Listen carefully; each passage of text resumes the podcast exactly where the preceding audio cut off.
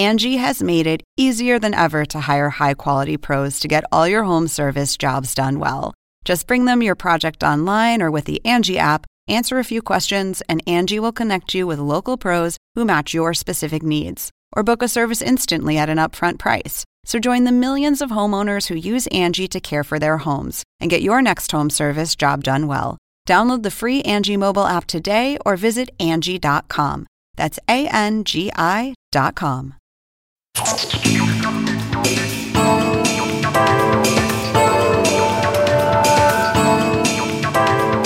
Hola, ¿qué tal? ¿Cómo les va? Soy Andrés Oppenheimer. Gracias por estar con nosotros. Hoy vamos a empezar el programa tratando de contestar la pregunta que nos estamos haciendo muchos en Estados Unidos y en todo el mundo. ¿Va a volver Trump? ¿Va a ser el candidato del Partido Republicano en el 2024? Y si lo es, ¿podría ganar nuevamente la presidencia? Cuando estábamos pensando quién sería el invitado ideal para responder a esta pregunta, se nos ocurrió invitar al hombre que muchos llaman el oráculo de Washington. Es el historiador político de American University, Alan Lichtman. Lo tuvimos en el programa a mediados del año pasado, varios meses antes de las elecciones de Estados Unidos, y él nos vaticinó correctamente que Joe Biden y los demócratas ganarían la Casa Blanca, el Senado y la Cámara de Representantes. Y más allá de eso, fue uno de los pocos, de los poquísimos que vaticinó correctamente la victoria de Trump en las elecciones del 2016, cuando las principales encuestas decían que ganaría Hillary Clinton. El profesor Listman tiene un sistema de 13 claves o 13 preguntas que según él le han permitido pronosticar correctamente los ganadores de todas las elecciones presidenciales en Estados Unidos desde hace casi 40 años. Hoy le vamos a preguntar si cree que Trump va a volver a la Casa Blanca en las elecciones del 2024. Y después vamos a cambiar de tema. Vamos a hablar sobre la nueva política de Estados Unidos hacia Venezuela. El secretario de Estado de Estados Unidos, Anthony Blinken, habló hace poco con Juan Guaidó, a quien el gobierno de Biden sigue reconociendo como presidente encargado de Venezuela. Y poco después de esa conversación, Biden anunció que le dará el estatus de residencia temporal, conocido como TPS, a los exiliados venezolanos en Estados Unidos, algo que Trump no había hecho en sus cuatro años en el gobierno. Vamos a tener con nosotros al embajador Carlos Vecchio, el representante de Juan Guaidó en Washington, y le vamos a preguntar qué está cambiando en la política de Estados Unidos hacia Venezuela y en qué dirección van esos cambios. Y finalmente, más adelante en el programa, vamos a hablar con el exfuncionario del Banco Mundial y especialista internacional argentino Jerónimo Frigerio, que acaba de publicar un libro llamado Simple. En ese libro dice que la fórmula para reducir la pobreza en América Latina es mucho más simple de lo que muchos creen. Les doy un adelanto. Tiene que ver con las pequeñas y medianas empresas. Está interesante. Bueno, empecemos con el profesor Alan Listman, el oráculo de Washington. Vamos a Washington. Profesor Listman, muchas gracias por estar con nosotros. Profesor, usted viene acertando casi todos los pronósticos en muchos años, así que no puedo pensar en mucha gente mejor que usted para responder a esta pregunta. ¿Usted cree que Trump va a ser el candidato republicano en el 2024, en las próximas elecciones? Y si es así, ¿gana? Es posible, pero muy poco probable que sea el candidato republicano en 2024 porque tiene muchos otros desafíos a los que se enfrenta. Trump tiene un gran control de la base del Partido Republicano y eso podría sugerir que sería el candidato en 2024. Pero creo que es poco probable porque alguien no se convierte simple automáticamente en el nominado de un partido realmente tiene que hacer campaña durante años. Y el problema para Trump es que estará preocupado por todo tipo de desafíos. Se enfrenta a una gran cantidad de demandas civiles. Hay demandas civiles derivadas de la insurrección del 6 de enero. También podría ser procesado en Atlanta por manipulación electoral y es investigado en el estado de Nueva York por delitos financieros. También está siendo investigado por la Fiscalía General de Nueva York. Tiene más de 400 millones en préstamos vencidos. Su marca está fracasando. Sus negocios están fallando. Tiene una gran auditoría del Servicio de Impuestos Internos. Ya no ocupa el cargo que antes ocupaba. Ha perdido su cuenta de Twitter. Pero Supongamos por un momento que él logra convertirse en el nominado en 2024. ¿Puede ganar? La respuesta es sí. Mi sistema de predicción de la Casa Blanca, basado en 13 claves, ha sido acertado desde 1984. Y el secreto de esta predicción es que las elecciones no giran en torno a las campañas o la identidad de los candidatos, sino a lo bien que ha gobernado el partido en el poder. Irónicamente, la suerte política de Trump, si se convierte en el nominado en 2024, dependerá de la gestión de Joe Biden. Si Joe Biden gobierna mal, Trump o cualquier republicano podrían ganar.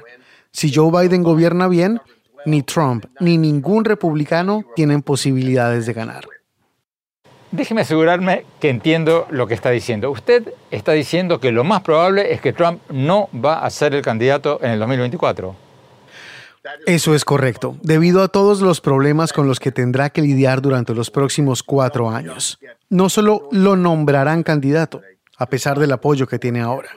Usted dice que es poco probable, pero hasta ahora Trump parece tener un control casi absoluto dentro del Partido Republicano. Fíjese que en la reciente conferencia de acción política conservadora del Partido Republicano, donde Trump hizo su primer discurso después de salir de la Casa Blanca, el 68% de los que ahí estaban, de los asistentes, dijeron que querían que Trump se presente de nuevo.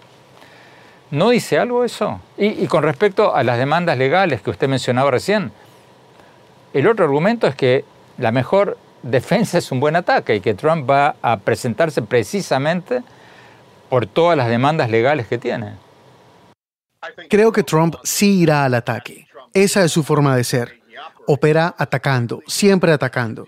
Pero debemos entender que su plataforma está muy disminuida.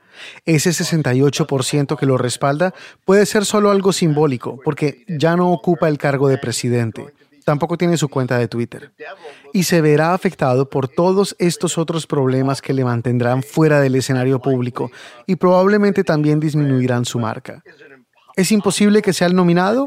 Por supuesto que no. ¿Es probable? No lo creo. Antes de preguntarle sobre cómo ve a Biden, al actual presidente Biden, si Trump mantiene el control del Partido Republicano, ¿Podrán los republicanos moderados formar un tercer partido? ¿Hay, ¿Hay, lugar en Estados Unidos para un tercer gran partido político? Sabes, creo que en principio tener un tercer partido es una idea maravillosa, porque les daría a los republicanos moderados más opciones que un partido basado enteramente en Trump. En la práctica, sin embargo, no va a suceder. El último tercer partido que tuvo éxito en este país fue el Partido Republicano, en 1854, cuando surgió de las cenizas del Partido Whig, que había fracasado por el tema de la esclavitud. Es muy difícil lanzar un tercer partido porque tenemos un sistema de elecciones en el que el ganador se lo lleva todo y tienes que ganar una elección para ocupar el cargo. No tenemos representación proporcional. Por lo tanto, es extremadamente difícil para un tercero obtener financiamiento y apoyo público, porque la gente hace parte de los dos grandes partidos. ¿Hay alguna nueva estrella en el Partido Republicano que pueda competir con Trump? En este momento, no. Realmente no veo a nadie que pueda competir con Trump, pero ya sabes, más de tres años es una eternidad en política. La única persona que puedo ver que tal vez como una estrella en ascenso sería Nikki Haley. Otros como Josh Hawley, Ted Cruz o Lindsey Graham los vería como estrellas fugaces. Tenemos que ir a un corte. Cuando volvamos, vamos a preguntarle al doctor Lishman, al oráculo de Washington, cómo le está yendo al presidente Biden en sus primeros meses en la Casa Blanca. ¿Arrancó bien o no tanto? No se vayan, ya volvemos.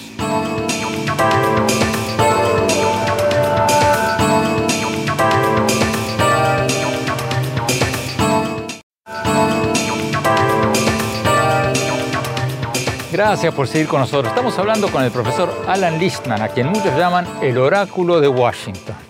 Es el historiador político que vaticinó correctamente que Joe Biden ganaría la Casa Blanca, el Senado y la Cámara de Representantes en las elecciones del año pasado. Fue uno de los pocos, de los poquísimos que vaticinaron correctamente la victoria de Trump en el 2016, cuando todas las principales encuestas decían que ganaría Hillary Clinton. Listman tiene un sistema de 13 claves 13 preguntas que según él le han permitido pronosticar correctamente, acertar los ganadores de todas las elecciones presidenciales de Estados Unidos en los últimos casi 40 años.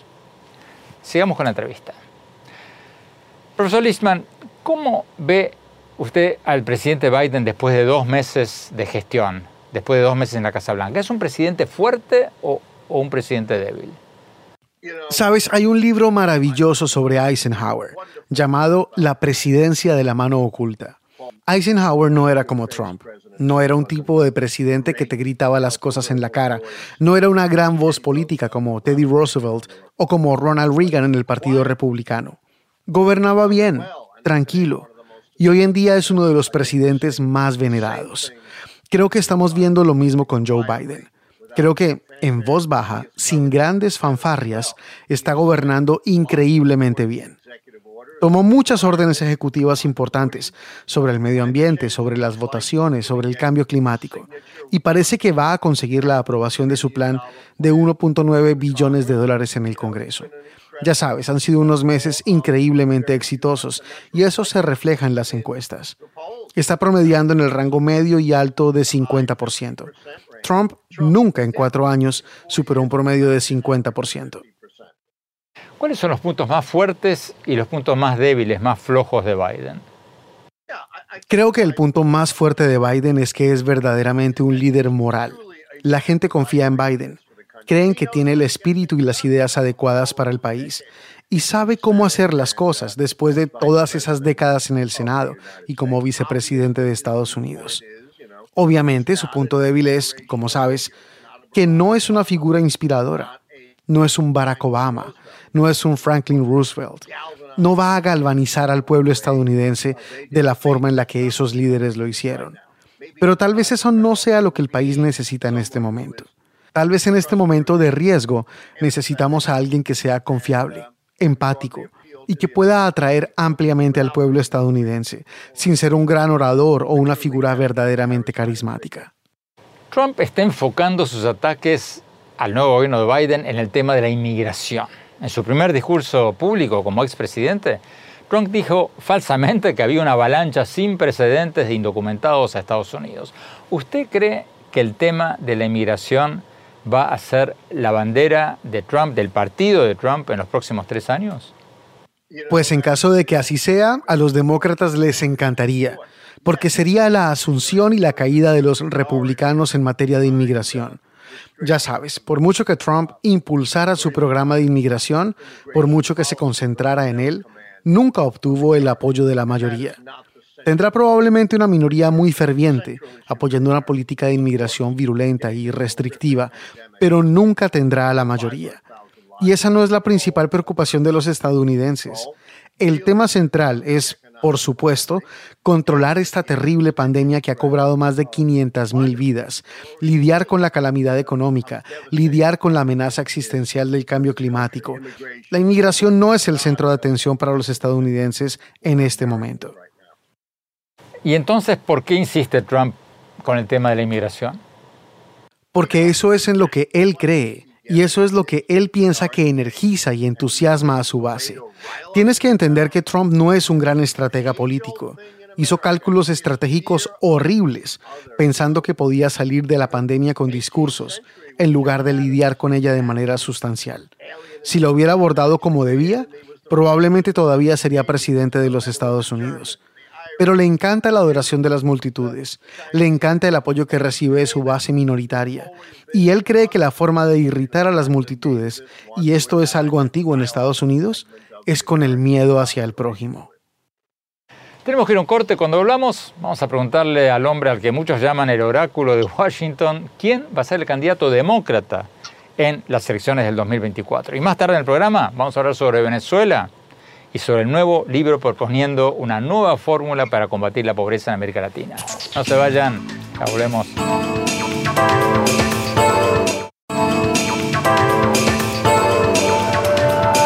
Gracias por seguir con nosotros. Estamos hablando con el profesor Alan Lichtman, el historiador político al que muchos llaman el oráculo de Washington, porque viene acertando en sus pronósticos sobre quién va a ganar las elecciones presidenciales en Estados Unidos desde hace muchos, pero muchos años. Sigamos con la entrevista. Profesor Listman, el presidente Biden tiene 78 años y se le atribuye haber dicho que será un presidente de un solo periodo. Si la vicepresidenta Kamala Harris es la candidata demócrata en el 2024, ¿eso significaría el triunfo del ala progresista del Partido Demócrata o van a seguir en el timón los moderados o, los centristas del Partido Demócrata? Bueno, ya sabes, Kamala Harris ciertamente está en el ala progresista del partido, pero al igual que Joe Biden, es una figura capaz de unificar a todo el partido y creo que es necesario conseguir apoyo por consenso. Realmente no hay nadie más en el partido capaz en este momento de unir al partido de la forma en que Kamala Harris, creo yo, podría hacerlo. Pero yo no descartaría a Biden dentro de cuatro años. Y la verdad, si nos basamos en mis 13 claves, a los demócratas les iría mejor con Biden nuevamente en la contienda, porque una de mis claves es la del presidente en funciones, que ganarían con Biden. Otra de mis claves es la de una batalla interna dentro del partido de gobierno, que ciertamente ganarían con Biden, porque no sería desafiado por otro demócrata. No está claro que los demócratas puedan ganar esa clave si Biden no se postula, a pesar de que Kamala Harris sería considerada la favorita. Pero si Biden se presenta de nuevo, en el 2024 ya va a tener 82 años. ¿Hay algún precedente de eso en la historia de Estados Unidos? No, y no hay precedentes en la historia de Estados Unidos tampoco para comenzar un mandato a los 78. Pero como sabemos, los precedentes están hechos para romperse.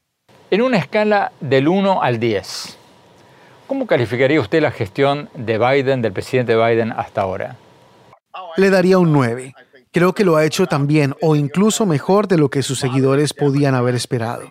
Ha habido algunos pequeños tropiezos, como el de la designada a la Oficina de Administración y Presupuesto, que tuvieron que retirar, pero nadie recordará eso dentro de un mes.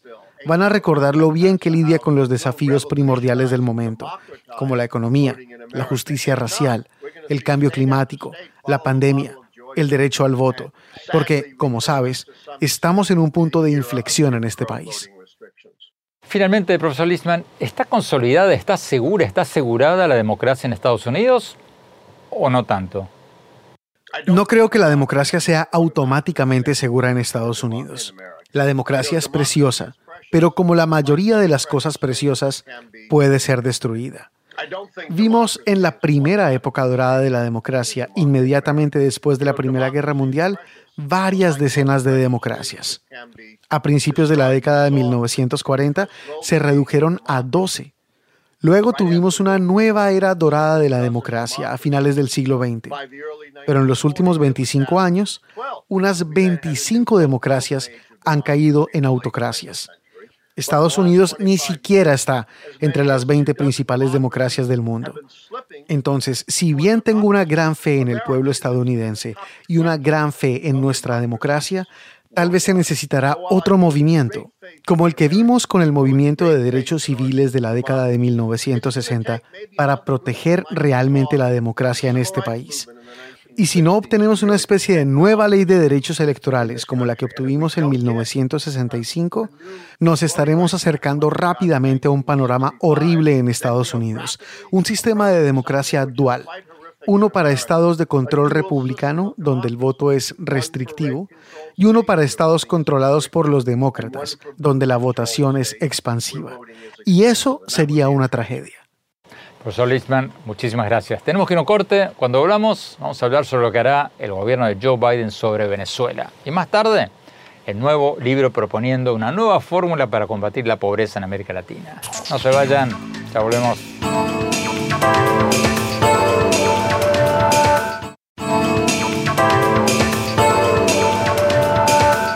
Gracias por seguir con nosotros. El secretario de Estado de Estados Unidos, Anthony Blinken, habló hace un poco con Juan Guaidó, el líder opositor a quien Estados Unidos y docenas de otros países siguen reconociendo como el presidente encargado de Venezuela. Y poco después, el gobierno de Biden anunció que le daría un estatus de residencia temporal o TPS a los exiliados venezolanos en Estados Unidos. ¿Qué acordaron Blinken y Guaidó? ¿Cuál va a ser la nueva política del gobierno de Biden sobre Venezuela? Se lo preguntamos hace pocas horas al representante de Guaidó en Washington, el embajador Carlos Vecchio, que conoce los detalles de esa conversación. Veamos lo que nos dijo.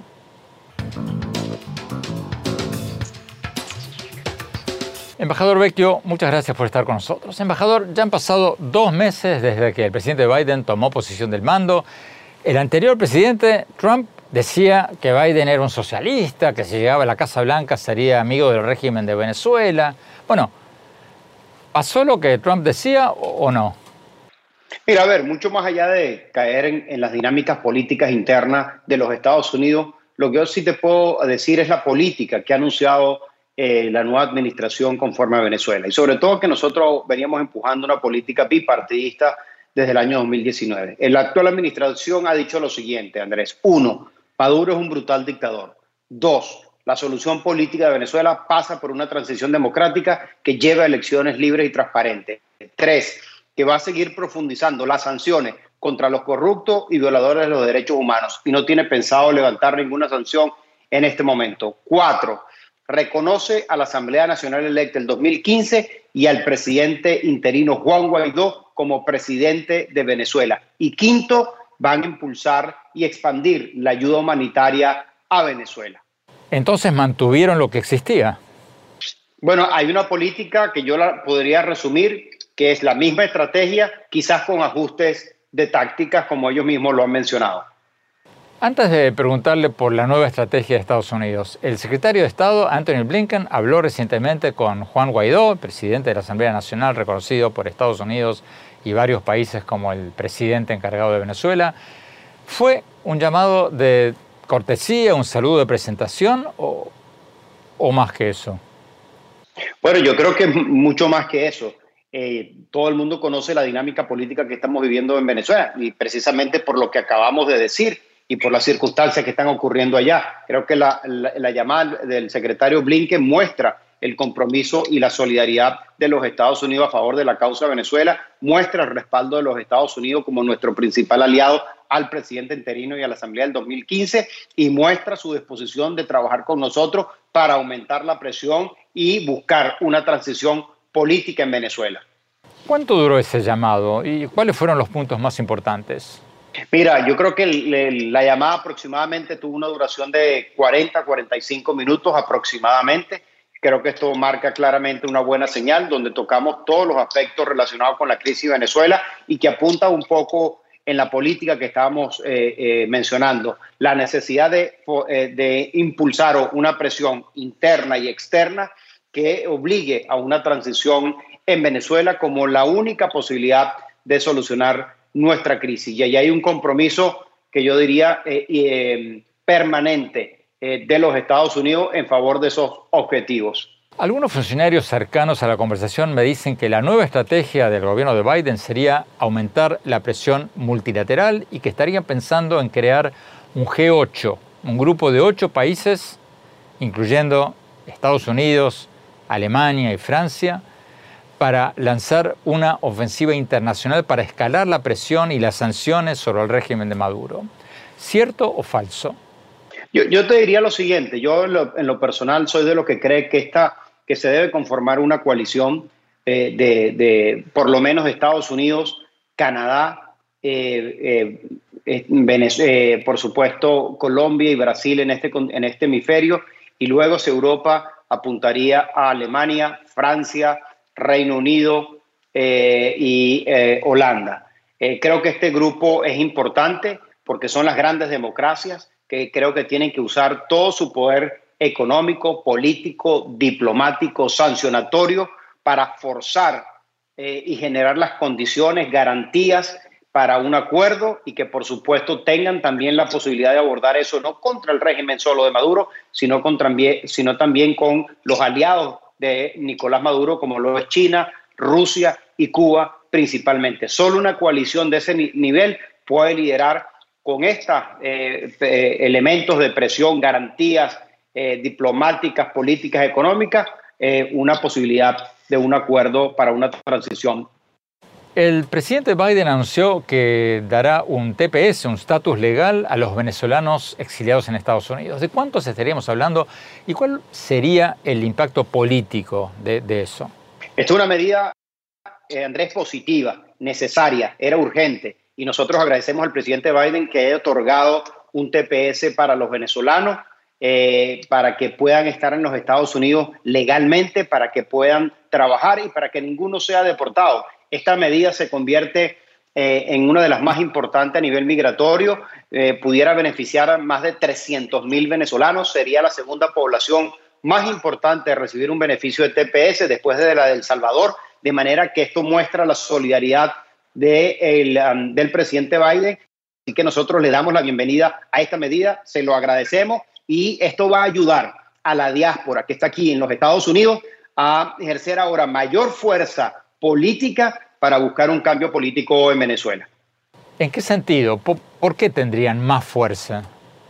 Porque tú vas a tener hoy una diáspora legalizada, una diáspora trabajando, una diáspora con mejores posibilidades de alzar la voz, de articular con las fuerzas y actores políticos relevantes en los Estados Unidos y, por supuesto, ejercer los mecanismos de expresión. Es una diáspora que en lugar de estar preocupada de su estatus legal, va a estar preocupada de sumar al cambio político en Venezuela y, eh, aportar su granito de arena. Es como tener ese ejército ciudadano eh, alimentado, bien vestido, con sus trajes para seguir la lucha política hasta alcanzar el, cambio en Venezuela, que es lo que estamos buscando en definitiva. Y esta medida le daría ese alivio, porque, insisto, le va a permitir legalmente, eh, estar aquí legalmente, les va a permitir trabajar y al tener estos dos elementos le va a permitir sortear de mejor manera su situación económica y eso le va a dar mayor posibilidad para un activismo mucho más fuerte dentro de los Estados Unidos. Tenemos que ir a un corte. Cuando volvamos, vamos a hablar con Jerónimo Frigerio, el especialista internacional argentino que acaba de publicar un libro proponiendo una nueva fórmula para combatir la pobreza. No se vayan, ya volvemos.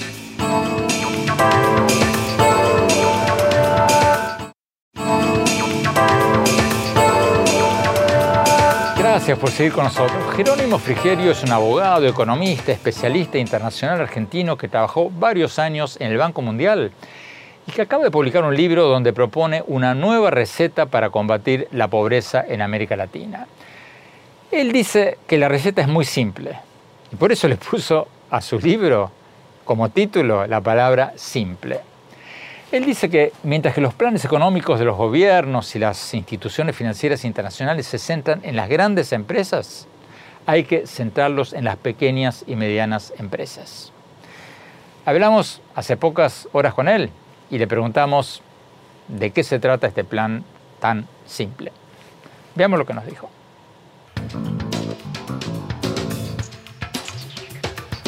Jerónimo Frigerio, en tu libro dices que, abro comillas, la búsqueda del progreso en América Latina ha fracasado, cierro comillas, y que una gran parte del motivo de ese fracaso es que los gobiernos y las instituciones financieras internacionales se han ocupado demasiado de las empresas grandes y demasiado poco de las pequeñas y medianas empresas.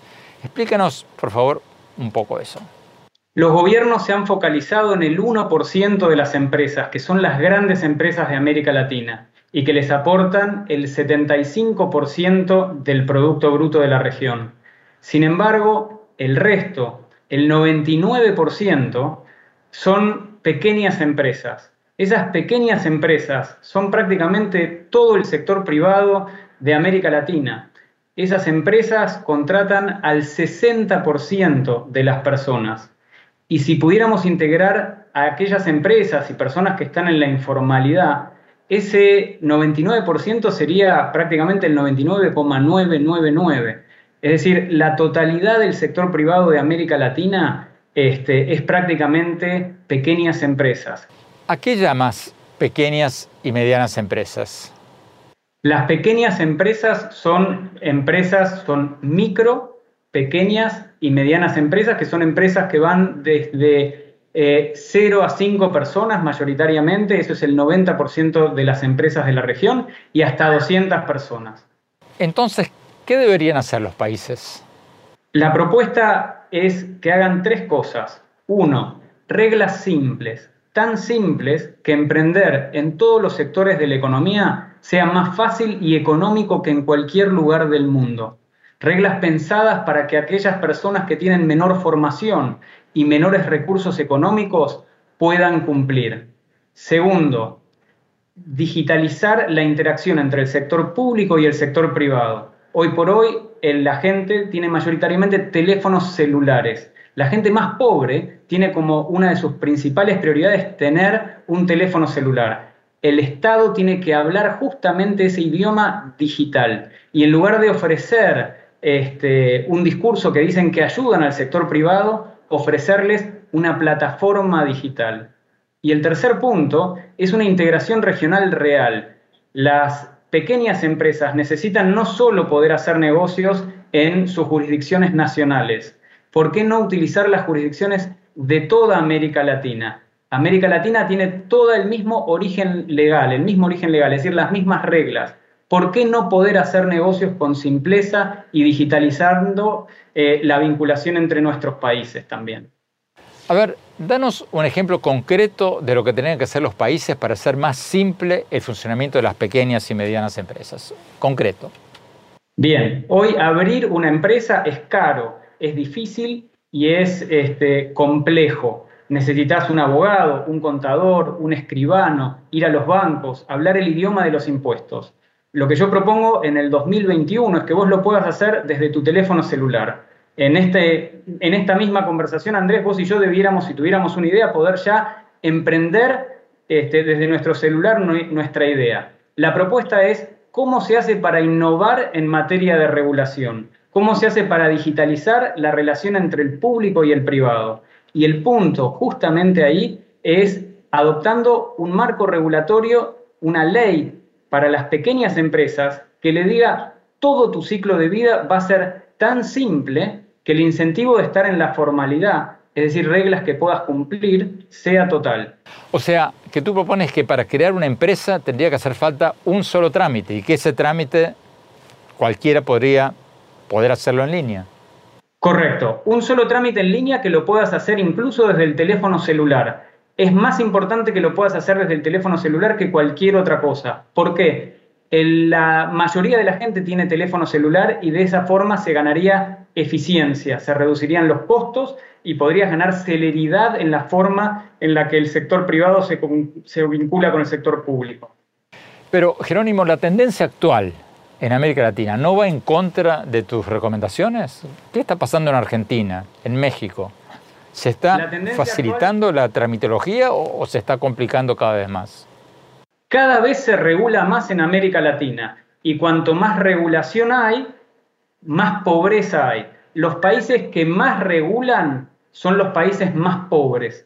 América Latina, todos, de México hacia Argentina, tienen justamente ese problema. La informalidad lo que muestra es eh, las malas reglas y las reglas que no se cumplen. La consecuencia de la informalidad es la pobreza. Y en el 2021 lo que vemos es eso, pobreza, fracaso, desempleo. Por eso la pregunta es, ¿cómo se crea empleo? ¿Quién crea empleo? Mayoritariamente, Andrés, estas pequeñas empresas. Y estas pequeñas empresas necesitan reglas simples para poder contratar, reglas simples también para poder echar y que todo lo puedas hacer a partir del teléfono celular.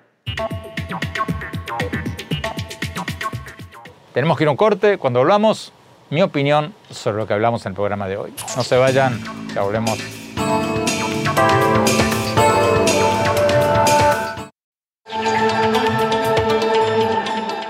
Muchas gracias por seguir con nosotros. Me llamaron mucho la atención varias cosas que escuchamos en el programa de hoy. Me llamó la atención lo que nos dijo el historiador político Alan Lichtman, el hombre a quien muchos llaman el oráculo de Washington porque acertó en sus pronósticos de quién ganaría todas las más recientes elecciones presidenciales de Estados Unidos. Cuando le pregunté si cree que Trump será el candidato presidencial de la oposición en las próximas elecciones, en las del 2024, dijo que probablemente no, que probablemente no lo sea, que sería muy difícil que eso pase, porque Trump va a estar demasiado complicado con muchos de los juicios de todo tipo que se le vienen encima. Me llamó la atención eso, porque lo que dijo Lichtman va en contra del pensamiento generalizado hoy día en Washington. Hoy por hoy, la mayoría de los analistas políticos en Washington están diciendo que Trump sigue siendo el líder indiscutido del Partido Republicano y que todo indica que lo seguirá siendo. Listman, el oráculo de Washington, nos dijo que él no lo ve necesariamente así. Me llamó la atención también otra cosa que nos dijo Listman. Cuando le pregunté qué calificación le daría a Biden, al presidente Biden, en una escala del 1 al 10, por su gestión en sus primeros dos meses en la Casa Blanca. Y Lichman le dio un 9. Me llamó la atención porque siempre es más seguro para un académico, para un analista político tratar de ser cauteloso y bajarle un poco la calificación a un presidente, porque bueno, uno nunca sabe lo que va a pasar después. Pero Lichman le dio un 9 y dijo que Biden está haciendo su trabajo increíblemente bien, sin discursos incendiarios, sin insultar todos los días a sus adversarios, dictando órdenes ejecutivas para combatir la pandemia del COVID-19, para combatir el cambio climático, para aprobar el paquete de estímulo económico, para hacer crecer la economía, para darle estatus legal a la residencia temporal a los exiliados venezolanos. O sea, está haciendo muchas cosas buenas, nos decía el profesor Listman. Mi opinión, yo coincido en que hasta ahora, en general, Biden está haciendo las cosas muy bien. Sobre todo en el manejo de la pandemia, que es el tema más urgente. En lugar de minimizar la pandemia, de burlarse de quienes usan cubrebocas, como lo hacía Trump, Biden está diciendo las cosas como son, predicando con el ejemplo usando cubrebocas y aumentando enormemente los recursos para dar vacunas. Al punto de que en Estados Unidos ya se están dando más de 2 millones de vacunas por día. Biden había dicho inicialmente que esperaba vacunar a todos los adultos del país hacia septiembre. Y ahora el gobierno está diciendo que eso podía pasar muchísimo antes, hacia fines de mayo. Y la opinión pública de Estados Unidos parece estar de acuerdo en que Biden está haciendo las cosas bien. Según una encuesta nacional de la Associated Press del 5 de marzo, Biden tiene un nivel de aprobación del 60%. Otras encuestas le dan un 57% de aprobación. Eso es mucho más de lo que nunca logró tener Trump durante su mandato. Hasta ahora, eso puede cambiar porque esto recién empieza, pero hasta ahora, hoy por hoy, a Biden le está yendo muy bien. Bueno, se nos acabó el tiempo. Los invito a visitar mi blog sobre política, economía, tecnología, innovación, educación en la página web andresopenheimer.com. Ahí van a poder ver mi reciente entrevista con Bill Gates que pasamos aquí por CNN y mis artículos del Miami Herald. Les recuerdo la dirección es andresopenheimer.com y por supuesto síganme en mi Twitter, arroba OpenheimerA, en mi página de Facebook, Andrés Oppenheimer, y en mi sitio de Instagram, Andrés Oppenheimer Oficial. Gracias, les mando a todos un gran abrazo, cuídense, hasta la semana próxima.